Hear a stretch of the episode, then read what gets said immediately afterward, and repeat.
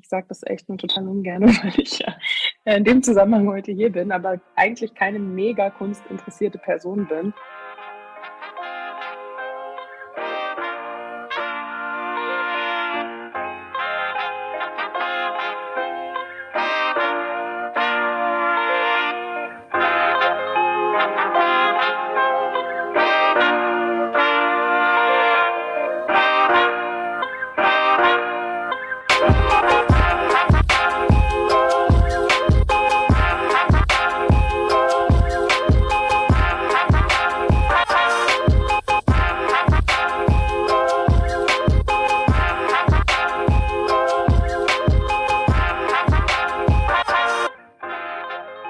Herzlich willkommen zur zweiten Folge Telling Our Stories, erzählt sie Geschichte, der Podcast zur gleichnamigen digitalen Ausstellung. Im Podcast und in der Ausstellung wollen wir uns dem Thema schwarzer deutscher Geschichte mit Hinblick auf Migrationsbewegungen widmen.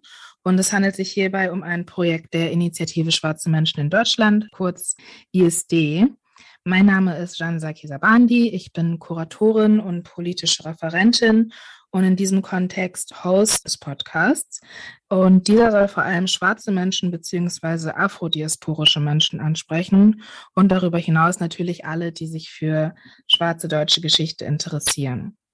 Diese zweite Folge trägt die Überschrift Kolonialismus und Expressionismus.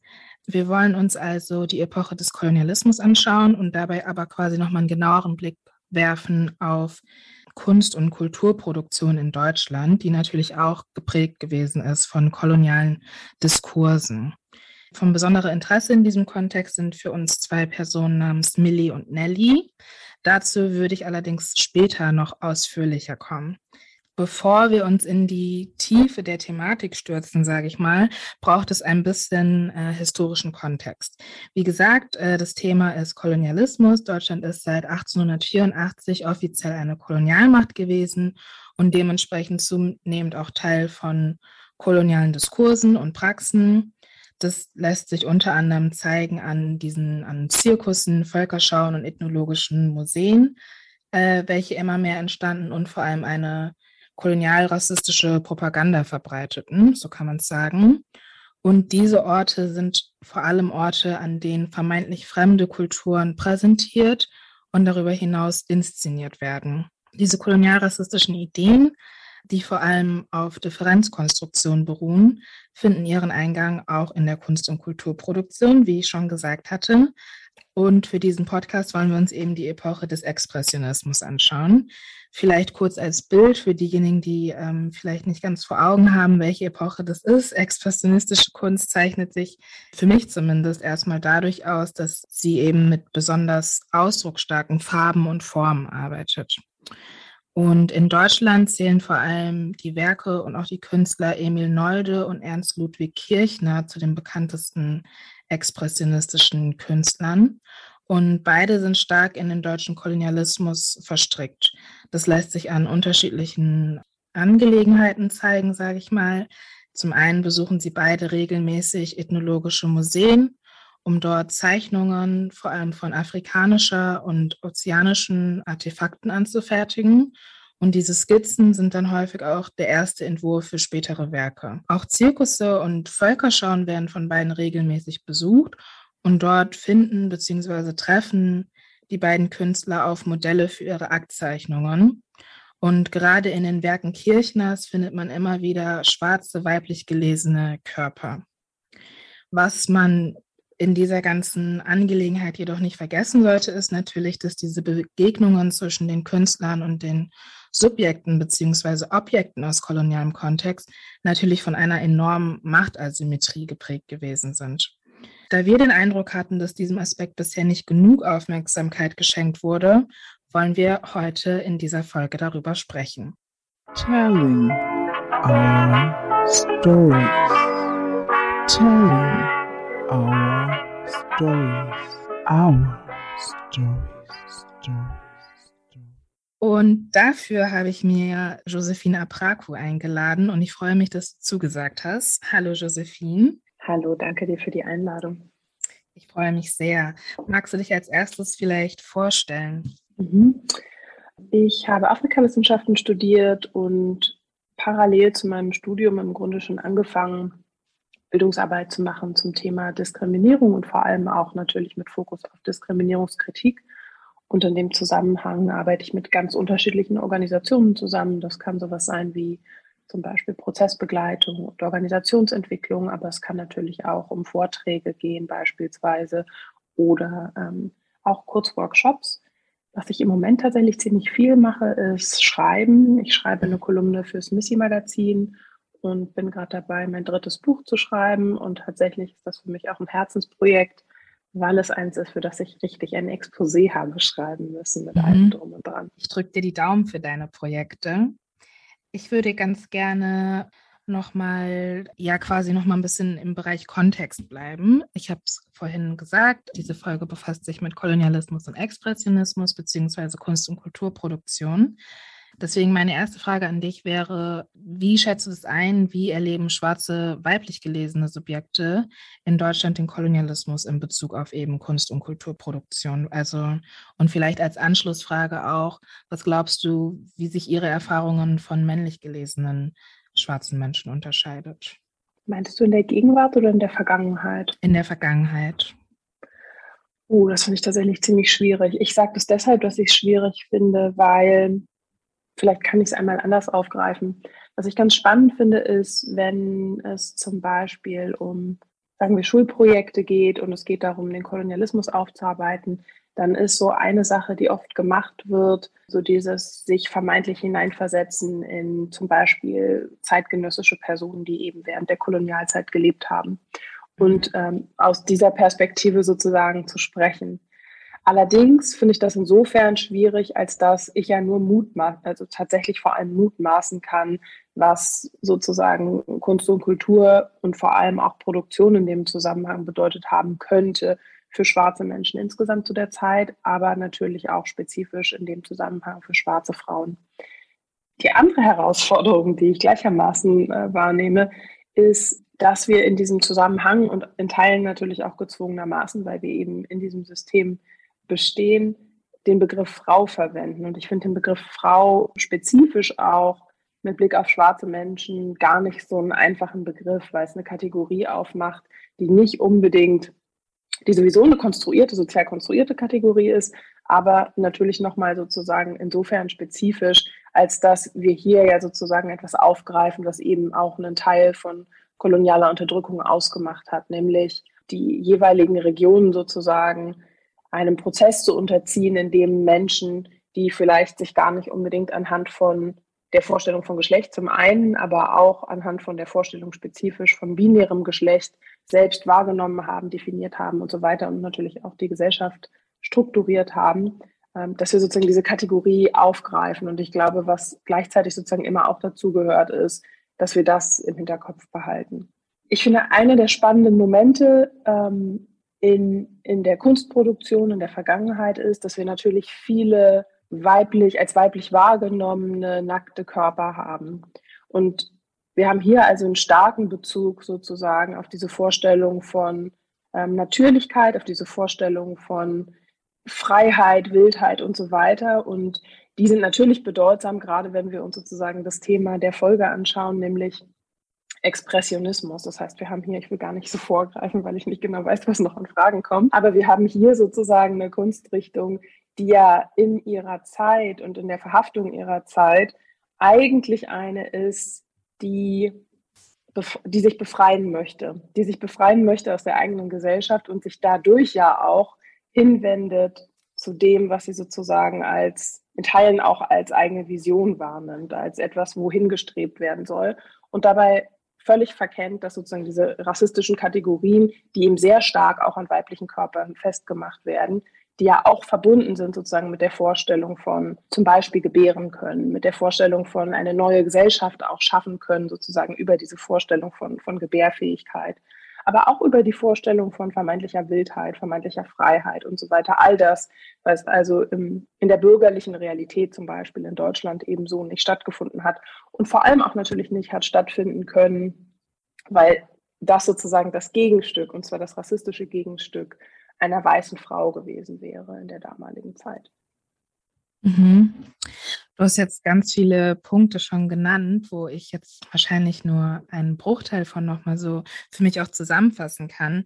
Zum einen, was ich auch ganz spannend nochmal fand aufzugreifen, ist eben dieser Expressionismus, der sich versteht als eine Gegenbewegung irgendwo ja auch, als eine Gegenbewegung zum bis dahin dominierenden Naturalismus, der sehr regeltreu gewesen ist oder wo der reglementiert gewesen ist, so und dann in diesem Ausbrechen, in diesem Freiheitsbedürfnis, nenne ich es mal, ja eben so kolonialrassistischen Logiken verfällt oder kolonial romantisierenden zumindest. Das ist so ein Punkt, den ich gerade ganz spannend fand. Und natürlich ist es ja schwierig zu sprechen über das Empfinden von Personen aus einer Zeit, die jetzt wirklich äh, eine Weile her ist. Mir ging es eher so ein bisschen darum, so die Rahmenbedingungen vielleicht auch zu finden. Und eine dieser Rahmenbedingungen wäre eben zu sehen, ein regelmäßiges Konfrontiertsein mit eben solchen, ja, solchen Vorstellungen, die man vermeintlich verkörpert. Um vielleicht jetzt tatsächlich auch so ein bisschen auf Nelly und Millie zu sprechen zu kommen. Nelly und Millie sind zwei Modelle, die in den Werken Kirchners immer wieder auftauchen, wobei man tatsächlich leider nicht sagen kann, ob deren Namen wirklich Nelly und Millie gewesen sind, weil es auch häufig genutzte Spitznamen gewesen sind für äh, schwarze Subjekte zu der Zeit. Ich würde dich gerne fragen, in welchem Kontext bist du das erste Mal auf die beiden gestoßen und wie erinnerst du dich an diese Begegnung? Also tatsächlich ähm, vor allem durch die Arbeit von Natascha Kelly, die ja jetzt gerade mhm. in, in, Bremen, in der Kunsthalle in Bremen auch nochmal ausgestellt wird, die sich ja genau mit, mit ähm, vor allem auch zumindest im Titel, ne, mit Millie beschäftigt und mit auch der Art und Weise, wie, wie die Körper schwarzer Frauen und verwendet ist hier vielleicht wirklich der passendste Begriff, verwendet werden und gleichzeitig sozusagen die Menschlichkeit unsichtbar wird, zum Beispiel dadurch, dass äh, Menschen Spitznamen bekommen, die einfach gängige Spitznamen sind für in Anführungszeichen diese Art von Menschen. Das heißt, ich habe tatsächlich vor allem durch Natascha das klingt so komisch, wenn ich einfach Natascha sage, aber genau, ich habe das vor allem äh, tatsächlich so durch, durch Natascha mitbekommen. Das hängt auch damit zusammen, dass ich selbst eigentlich, ich sage das echt nur total ungern, weil ich ja in dem Zusammenhang heute hier bin, aber eigentlich keine mega kunstinteressierte Person bin. Mhm. Das hängt aber nicht damit zusammen, dass ich sozusagen Kunst ähm, als eigenen Raum grundsätzlich ablehne, aber was ich tatsächlich meistens uninteressant finde, ist das, was hier unter Kunst verstanden wird, das, was gezeigt wird, wie es gerahmt wird und so weiter und so fort. Aber durch Natascha, um es ganz kurz nochmal zusammenzufassen. Mir geht es auch ähnlich. Ich glaube, es sind immer eher so die, ähm, ich sag mal, die Narrative, die um ein Kunstwerk herumgesponnen werden, die mich vielleicht mehr interessieren.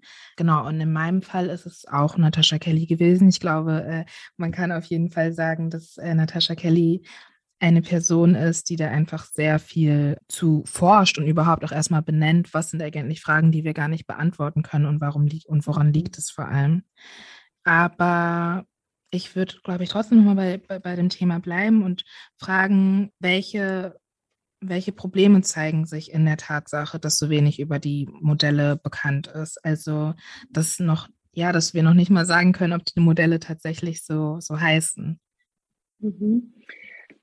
Also wenn ich an, an Kirchner denke, dann denke ich tatsächlich an kulturelle Aneignung oder das, was wir als kulturelle Aneignung verstehen. Und das, was Kolonialismus ja ist, aus meiner Perspektive zumindest, ist der krasseste Fall von Aneignung und Einverleibung. Ich finde, der Begriff Ausbeutung wird dem nicht mal gerecht, ehrlich gesagt. Mhm. Weil Ausbeutung sprachlich für mich zumindest immer suggeriert, dass irgendetwas übrig bleibt, als wäre sozusagen zumindest eine Hülle am Ende da. Und ich glaube, Kolonialismus ist tatsächlich wirklich eigentlich einfach die völlige Einverleibung von etwas. Und in der Verlängerung davon sehe ich tatsächlich auch die Kunst von Kirchner, der ja, so wie du es eingangs beschrieben hast, kulturelle Artefakte in Teilen zum Beispiel abgezeichnet hat, manchmal ja auch nachgebildet hat und diese Nachbildungen ja durchaus auch dann zum Beispiel in seinen Kunstwerken nochmal abgezeichnet hat als ein Beispiel. Und tatsächlich würde ich das betrachten als eine Form von kultureller Aneignung. Und die Einverleibung, finde ich, findet ja sehr stark dadurch statt, dass zum einen sozusagen diese Momente und hier auch schwarze Körper und spezifisch die Körper von von äh, in Anführungszeichen Millie und Nelly, wie auch immer diese Menschen dann tatsächlich eigentlich hießen und wer auch immer, und das finde ich ist ja das spannende Moment, wer auch immer diese Menschen tatsächlich waren, wir können sie heute erleben durch die Augen einer Person, die nicht in der Lage war, den eigenen Kolonialismus sozusagen, der durch die eigenen Blutbahnen lief, an sich wahrzunehmen. Das ist sozusagen die Wahrnehmung, die wir heute haben und daran knüpfen sich gezwungenermaßen viele Fragen. Und die Einverleibung, finde ich, ist ja genau das, dass das, was wir sehen, sehen wir eben natürlich durch unsere Augen, aber wir sehen sie immer auch durch die Augen von Kirchner.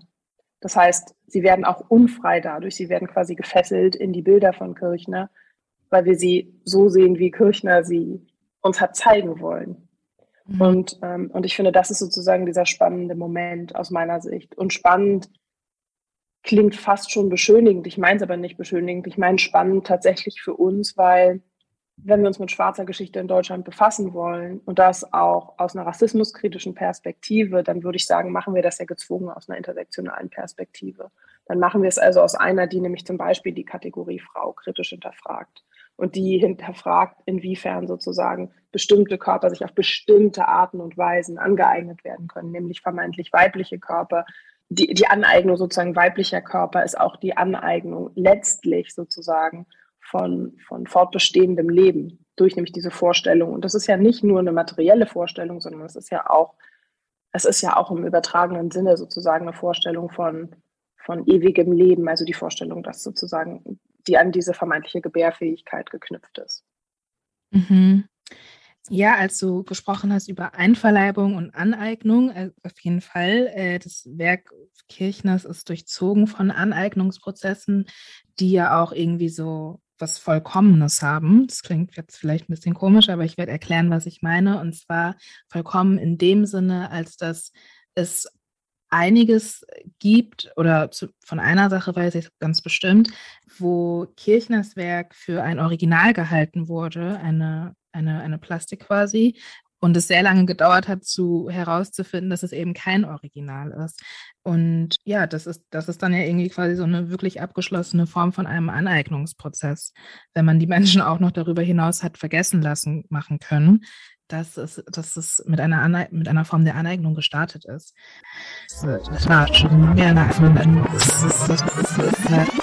Hi, hier ist John aus der Postproduktion. Uns ist im Nachhinein aufgefallen, dass ich mich hier ein wenig äh, verwirrend ausgedrückt habe. Ähm, um es nochmal klarzustellen. Im Nachlass Kirchners befand sich ein Leopardenhocker, auch Jung genannt. Dieser aus einem Stück äh, geschnitzter Hocker wurde fälschlicherweise für ein Werk von Kirchner gehalten, sehr lange. Tatsächlich handelt es sich bei diesem Möbelstück jedoch um einen, ja, einen Hocker aus Kamerun, der dort verschiedene kulturelle Bedeutungen hat. Tatsächlich, du hast das Stichwort schon gegeben, Blicke, dass das, was wir wahrnehmen, auch immer der Blick des Künstlers ist, in dem Fall in unserem Fall jetzt eben Kirchner, wird ja auch beschrieben als der White Gaze, der weiße Blick. Magst du darauf nochmal eingehen und mir sagen, wie du dieses Konzept verstehst?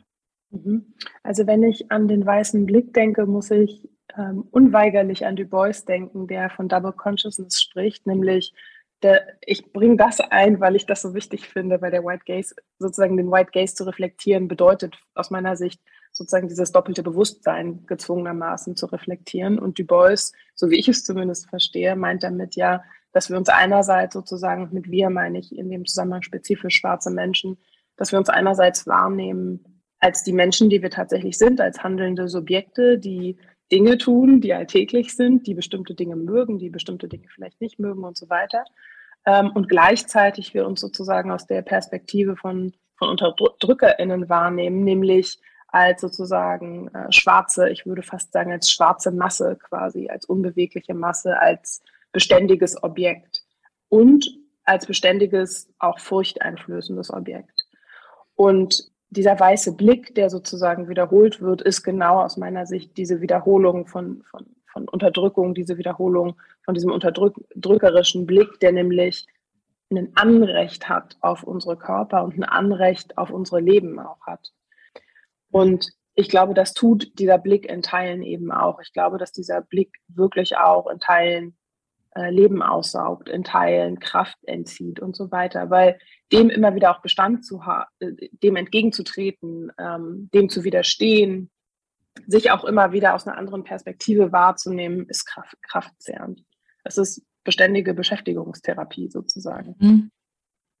Ich muss es gerade kurz sacken lassen, ähm, weil, weil man ja einfach sehr viel Zeit damit äh, verbringt, diesen, ja, diesen weißen Blick für sich selber auch nochmal zu korrigieren. Und das ist dann eben das, was du, was du gerade so als so kräftezehrend äh, beschrieben hast. Und vielleicht kann ich da noch kurz mhm. drauf eingehen. Genau, total. Also diesen Blick auf sich selbst zu korrigieren und auf sich selbst einen anderen Blick einzunehmen. Ähm, und gleichzeitig finde ich aber auch, nicht nur den zu korrigieren, sondern auch zu wissen, dass es ihn gibt, damit jeden Tag einen Umgang zu finden. Also dieses, wie bewege ich mich in der Welt? Mhm. Und wie weiß ich, dass ich wahrgenommen werde in der Welt? Von wem? Was macht es mit mir? Wo verhalte ich mich sozusagen wie? Mit welchem Verhalten kann ich wo durchkommen und so weiter? Also es ist ja wirklich etwas, was, was uns begleitet im Alltag und was wirklich auch so mini kleine Momente begleitet in unserem Alltag. Mhm. Natürlich, genau. Und in Bezug auf Kunst- und Kulturproduktion fällt mir dann natürlich auch der Begriff von so Inszenierungslogiken ein. Also wie, wie werden, wie wurden die Modelle von Kirchner und Nolde äh, dargestellt? Das bekannteste ist wahrscheinlich die, die schlafende Millie, wo Natascha Kelly dann auffragt, naja, also erstmal sagt mir in diesem Bild nichts, dass äh, Millie tatsächlich schläft. So, und aber, aber warum heißt sie am Ende des Tages schlafende Millie? Weil es eine Inszenierungslogik ist, die diesem weißen Blick einfach sehr stark auch entspricht. Total. Und ich finde, ich finde, äh, der Name hat ja ein bisschen auch was von Trophäe an der Wand, das erlegte Tier sozusagen. Mhm. Also das, das Unbezähmbare, was bezähmt ist, hier in diesem Moment, in dem ich es sozusagen in den Blick nehme. Und das ist schon krass. Also so nehme ich es zumindest wahr. Das ist natürlich so ein bisschen eine Interpretationsfrage. Mhm. Aber in gewissem Maße nehme ich es schon auch so wahr. Doch, ist eine Interpretation, der ich auf jeden Fall äh, folgen kann. Ja, wenn man im Hinterkopf hat, welche Stereotype es sonst alles gibt über ähm, ja. schwarze Weiblichkeit, äh, klingt das auf jeden Fall schlüssig. Ich finde es natürlich auch wichtig, zu, darüber nachzudenken oder ja doch darüber nachzudenken, wo man vielleicht auch ja subversives Potenzial sehen kann, wenn es eben um den weißen Blick geht. Vielleicht auch in, im Konkreten in diesen, in dem, worüber wir gerade sprechen, eben Kunst- und Kulturproduktion und wie Kirchner und Nolde mit ihren Modellen umgegangen sind. Jetzt haben wir vorhin schon gesagt, es ist immer enorm kräftezehrend, diesen Blick auszukorrigieren, aber glaubst du, es gibt Momente der, der Subversion, die vielleicht auch nur ganz subtil funktionieren, selbst wenn es nur ein festes Zurückschauen ist, sage ich mal. Weißt du, was ich meine? Meinst du im Angesicht der Kunstwerke? Genau, also es gibt unterschiedliche Ebenen. Es gibt natürlich einmal die Ebene, wo ich dann vielleicht eher an uns denke, wenn wir in ein Museum gehen und solche, mhm. solche Bilder, äh, mit solchen Bildern konfrontiert sind, aber vielleicht auch tatsächlich historisch gesprochen, wobei wir am Anfang auch schon festgestellt haben, dass es immer schwierig ist, rekonstruieren zu wollen, wie andere Leute Dinge empfunden haben. Aber ich meine beide Ebenen tatsächlich. Mhm. Also eine Sache, über die ich viel nachdenke, auch weil ich viel mit Museen zusammengearbeitet habe und zusammenarbeite, ist die Frage von Widerstand. Also wenn ich jetzt sozusagen auf die Vergangenheit schaue und mich frage, inwiefern ähm, haben Menschen auch, die ja als Objekte in diesen Kunstwerken in Teilen vorkommen, welche Möglichkeiten haben die gehabt, Widerstand zu leisten? Und ich finde die Frage nach Widerstand deshalb interessant, weil ich kann es festmachen an zum Beispiel den Straßenumbenennungen in Berlin, wo es ja darum ging, zum Beispiel 2016 und dann auch 2017 neue Straßennamen zu finden für Straßen, die gegenwärtig übrigens immer noch Kolonialisten äh, ehren und auf den, auf den Straßenschildern haben. Auch da kam die Frage nach Widerstand auf. Also was nehmen wir eigentlich als Widerstand wahr? Was ist überhaupt sichtbar im Zusammenhang mit Widerstand? Und was ich total spannend finde, ist, dass wir in der Regel, wenn wir über Widerstand sprechen, dann nehmen wir diejenigen wahr, die im Kontext des Widerstands vergleichsweise privilegiert sind. Das heißt, wir sprechen mhm. über Leute, die viel Macht gehabt haben, die vielleicht ähm, SprecherInnen von bestimmten Gruppen waren und so weiter. Das sind die Leute, von denen wir in Anführungszeichen mit Sicherheit sagen können, dass sie Widerstand geleistet haben. Und gleichzeitig wissen wir auch, dass Menschen, die zum Beispiel in den Kolonien auf Plantagen gearbeitet haben und so weiter, durchaus ja Möglichkeiten des Widerstands gefunden haben, ganz alltägliche Möglichkeiten des Widerstands, die vielleicht bedeutet haben, dass irgendwie Arbeit im Kleinen boykottiert wurde oder dass irgendwie, wie auch immer. Was ich so spannend finde, ist, wenn wir über die Kunstwerke sprechen, ist, dass wir ja genau vor dieser Herausforderung stehen, dass wir Leute haben, die insofern prominent sind, als dass wir heute überhaupt darüber sprechen können, dass es eben diese schwarzen Frauen gegeben hat in den Kunstwerken und gleichzeitig wir überhaupt nicht einschätzen können, welchen Widerstand sie geleistet haben könnten, wie der ausgesehen haben könnte und so weiter. Und das sagt uns, finde ich, auch etwas über ihre soziale Position in der damaligen Gesellschaft aus. Also sie können im Kontext sozusagen der Gesellschaft, in der sie sich bewegt haben, damit meine ich wirklich auch was sehr physisches, keine besonders hohe Position gehabt haben, weil wir wirklich keine Vorstellung davon haben, wie Widerstand hätte aussehen können. Mhm. Ähm, das, ist, das ist sozusagen die eine Sache. Und trotzdem bin ich mir ziemlich sicher, dass es Widerstand gegeben hat. Und die Herausforderung, die ich jetzt habe aus meiner Position, ist natürlich, dass ich total verhaftet bin im Hier und Jetzt. Dass äh, mein Leben als schwarze Person in Deutschland davon geprägt ist, dass ich in Deutschland aufgewachsen bin, davon geprägt ist, dass ich in Berlin aufgewachsen bin, davon geprägt ist, dass ich einen weißen Elternteil habe und so weiter. Das heißt, die Art, wie ich mich bewege in der Gesellschaft, die Art, wie ich über mich selbst gelernt habe und so weiter, die Art, wie ich Widerstand leiste, hat total viel damit zu tun, wie ich mich sozusagen in der Gesellschaft bewege. Und das macht es für mich schwer einzuschätzen, was also Widerstand damals bedeutet haben könnte. Weil ein anderer Aspekt, den ich noch kurz einbringen möchte, ist, und das ist was sozusagen Kleines, ist die Art und Weise, wie wir uns als schwarze Menschen bezeichnen können. Also auch da ist ja total viel passiert, sozusagen in den letzten Jahrzehnten auch. Mhm. Ähm, und ich würde davon ausgehen, dass die Art und Weise vielleicht, wie, wie Menschen in diesen Kontexten Widerstand haben leisten können, sicherlich auch ziemlich anders gewesen sind, als ich es jetzt machen kann. Weil die Art und Weise zum Beispiel, also die Tatsache, dass wir jetzt hier in einem Podcast sprechen, den Leute sich wahrscheinlich über das Internet anhören können und so weiter, mhm. macht ja voll viel damit. Und das finde ich eben total interessant. Also ich merke richtig, wie schwierig das für mich ist. Und trotzdem bin ich so fest davon überzeugt, dass es irgendeine Form von Widerstand gegeben hat. Mhm der von Menschen ausgegangen ist, der vielleicht auch nicht unbedingt immer als solcher erkannt wurde, weil Widerstandsstrategien ja zutiefst kreativ auch sind. Ne? Also wie kannst du Widerstand leisten, ohne dass es sozusagen direkt negativ auf dich zurückfällt? Also das ist auf jeden Fall eine Frage, die ich mir heute noch stelle. Oder wie kann ich das machen, ohne dass ich sozusagen, ohne dass ich mir damit selbst ein Bein stelle? Mhm. Ohne dass man sofort äh, gemaßregelt wird, ja. Ja, ähm, ja. Die Frage, wer wird als widerständig wahrgenommen, ist tatsächlich eine, die sich für mich so ein bisschen auch durchzieht durch diesen ganzen Podcast oder zumindest in der Vorbereitung zu diesem Podcast. Alleine, wenn man sich so ein bisschen ja, wenn man sich die Frage stellt, wen möchte ich porträtieren? Also diese, diese, diese Reihe ist ja schon so aufgebaut, dass man sich entweder Personen, Vereine, Ereignisse rausnimmt, an denen, anhand derer man irgendwie viel über die Zeit erzählen kann, die aber auch gut Bezüge zu heute herstellen können.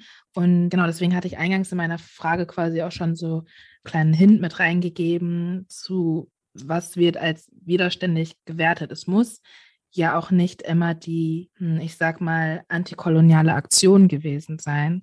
Es gibt zum Beispiel eine Zeichnung, die Quellen Dumbe zeigt.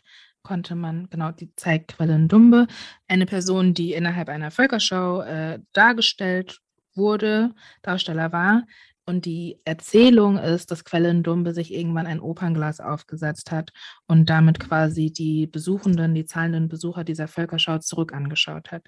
Das ist zum Beispiel für mich eine relativ kleine Geste, die aber einfach sehr, sehr, sehr viel spricht und vermittelt und transportiert. Das ist mir eingefallen, als du gesagt hast, wer wird als widerständig wahrgenommen. Ja, voll. Voll. Und genau das sind diese Momente, die ich total spannend finde. Also und auch aus diesem doppelten Bewusstsein heraus. Ne? Also dieses, ihr bekommt gar nicht mit, wie ihr auf uns blickt und dass wir wissen, wie ihr auf uns blickt. Mhm. Und das sozusagen zurückzugeben durch dieses Glas, finde ich total, finde ich super clever, ehrlich gesagt. Ob die Leute, in die sich das angeguckt haben, das gerafft haben, ich habe meine starken Zweifel dran. Aber, aber das finde ich wirklich super spannend. Und das ist, also ist wirklich auch was, was mich total interessiert. Wie, wie könnte das ausgesehen haben? Mhm. Und ich glaube, für uns gibt es auf jeden also ich nehme das schon so wahr, dass es viel Potenzial gibt. Ich finde auch viel unterschiedliches Potenzial. Also zum Beispiel könnte es ja bedeuten, dass wir solche Ausstellungen uns gar nicht angucken. Und das ist ja nichts, was sozusagen so total offensichtlich ist, aber ich finde, es ist was super Alltägliches. Also zu sagen, für mich selbst, ich setze eine Grenze, weil, oder was weiß ich was. Mhm. Und gleichzeitig glaube ich auch total, dass das, was Natascha macht, ja zum Beispiel eine Form von Widerstand ist, die vergleichsweise größer ist, zum Beispiel. Mhm. Ähm, und was ich für mich persönlich spannend finde, auch weil es meine Arbeit betrifft, ist mh, hm, die Frage danach, wie, wie können wir Sachen rahmen? Also mhm. du meintest eingangs ja auch, dass dich stärker auch interessiert der Diskurs um Kunst und Kunstproduktion und so weiter. Und das ist etwas, was mich auch interessiert. Also wie können wir Sachen rahmen? Wie bedeutet es zum Beispiel, dass wir Dinge stärker erklären? ähm, und die Kontexte, in denen Dinge entstanden sind, dass wir die stärker erklären. Ich finde, das ist eine Möglichkeit. Eine Möglichkeit kann aber auch sein, ich musste gerade denken an, es gab mal diese Fotoreihe, mh, hm, wo so Berufe, in denen wir vor allem schwarze Menschen und Menschen of Color sehen, von weißen Menschen zum Beispiel ausgeführt worden sind. Ich weiß nicht, ob du die kennst. Das Diese ist Chris so, Buck Fotoreihe. Genau, gut, dass du den Namen mhm. auf dem Schirm hast. ich nämlich nicht.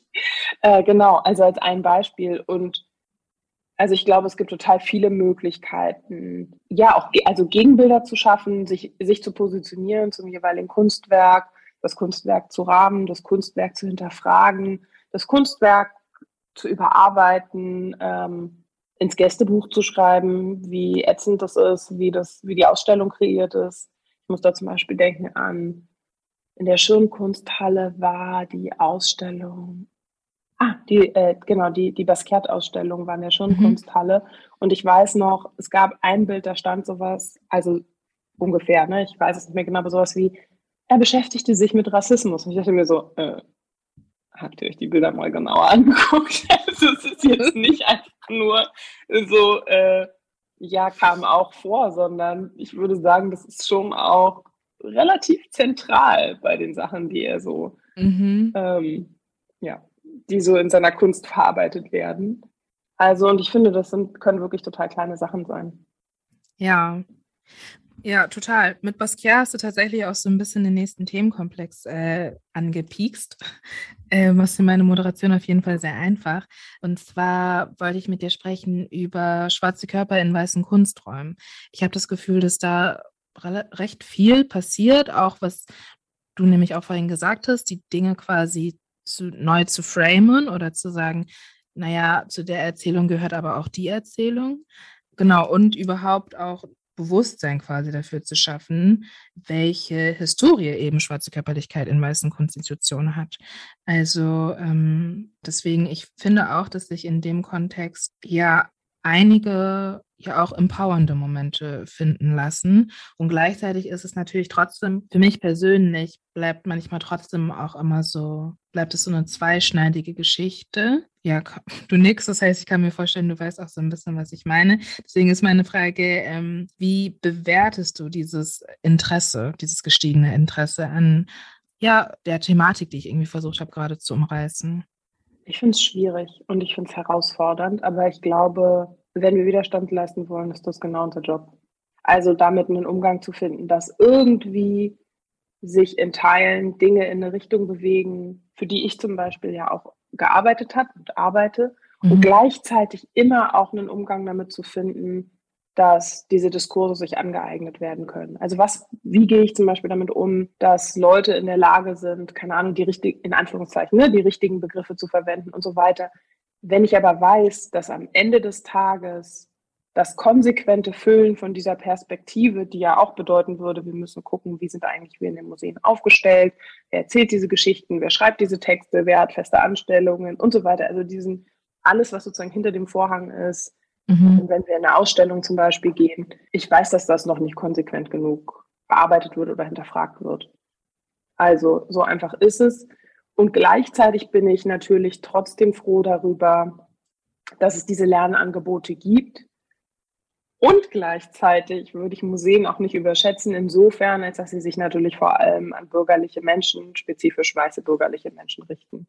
Das heißt, dieses Lernangebot richtet sich in der Regel an ganz bestimmte Gruppen. Und ich weiß auch, dass wenn ich zum Beispiel einen Text schreiben würde zum Thema Kolonialismus für ein Museum, dass ich immer wieder in die Situation kommen würde, wenn eine Person das lektoriert, die sagt, das ist viel zu kompliziert. Das können die nicht verstehen. Und ich denke, da sollen Leute mit einem Doktortitel reingehen. Ich glaube, ich kann denen zumuten, dass die einmal kurz, wenn die einen Begriff nicht kennen, ihr Handy anschalten und googeln.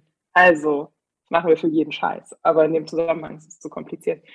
Ich glaube, es ist so ein beständiger Prozess, so ein beständiges Pendel, was sozusagen hin und her schwingt.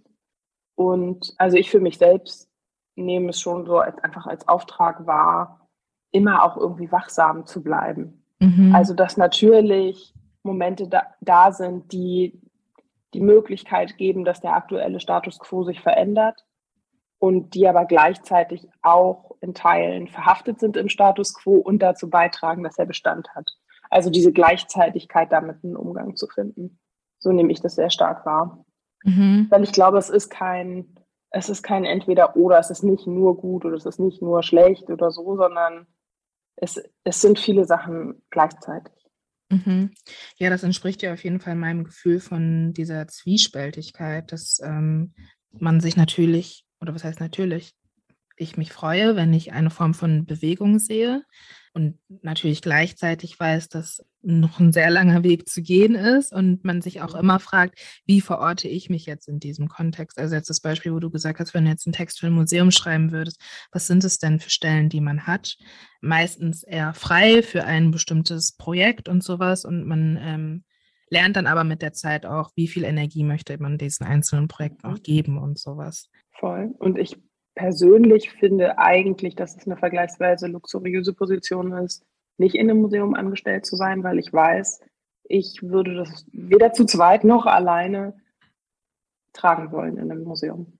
Mhm. Also und dann finde ich es wirklich angenehm zu wissen, okay, ich arbeite jetzt in diesem Zusammenhang zusammen.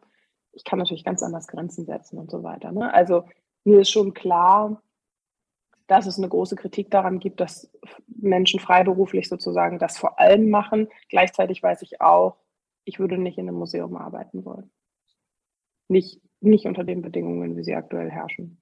Weil dann wäre ich die Ansprechperson für alles, was mit Diskriminierung zu tun hat. Und trotzdem würde vermutlich niemand auf mich hören. Also von daher. Ja, ich glaube, da hast du ein sehr realistisches Szenario gezeichnet. Josephine, ich danke dir. Wenn es nichts gibt, was du, was dir dringend auf den Lippen brennt, dann würde ich sagen, ist das eigentlich eine sehr runde Angelegenheit gewesen. Ich danke dir wirklich sehr für das Gespräch und hoffe, wir sehen uns eines Tages in Real Life. Aber echt, ja, vielen Dank für die Einladung und auf das nicht mehr alles im Internet ist. Ja. Nur die Sachen, die angenehm sind, dass sie im Internet sind. Alles klar, dann ciao. Tschüss. Das war Telling Our Stories erzählte Geschichte, ein digitales Ausstellungsprojekt der Initiative Schwarze Menschen in Deutschland. Konzept Jean Sakisabandi, Webdesign Studio Abo, Produktion Geneviève Lassay, Recherche Merle Kondur. Gefördert von der Stiftung Erinnerung, Verantwortung und Zukunft im Rahmen von Wie wir erinnern, plurale Erzählungen, kollektive Geschichten, gemeinsame Wege. Mehr Infos findet ihr unter www.tellingourstories.de.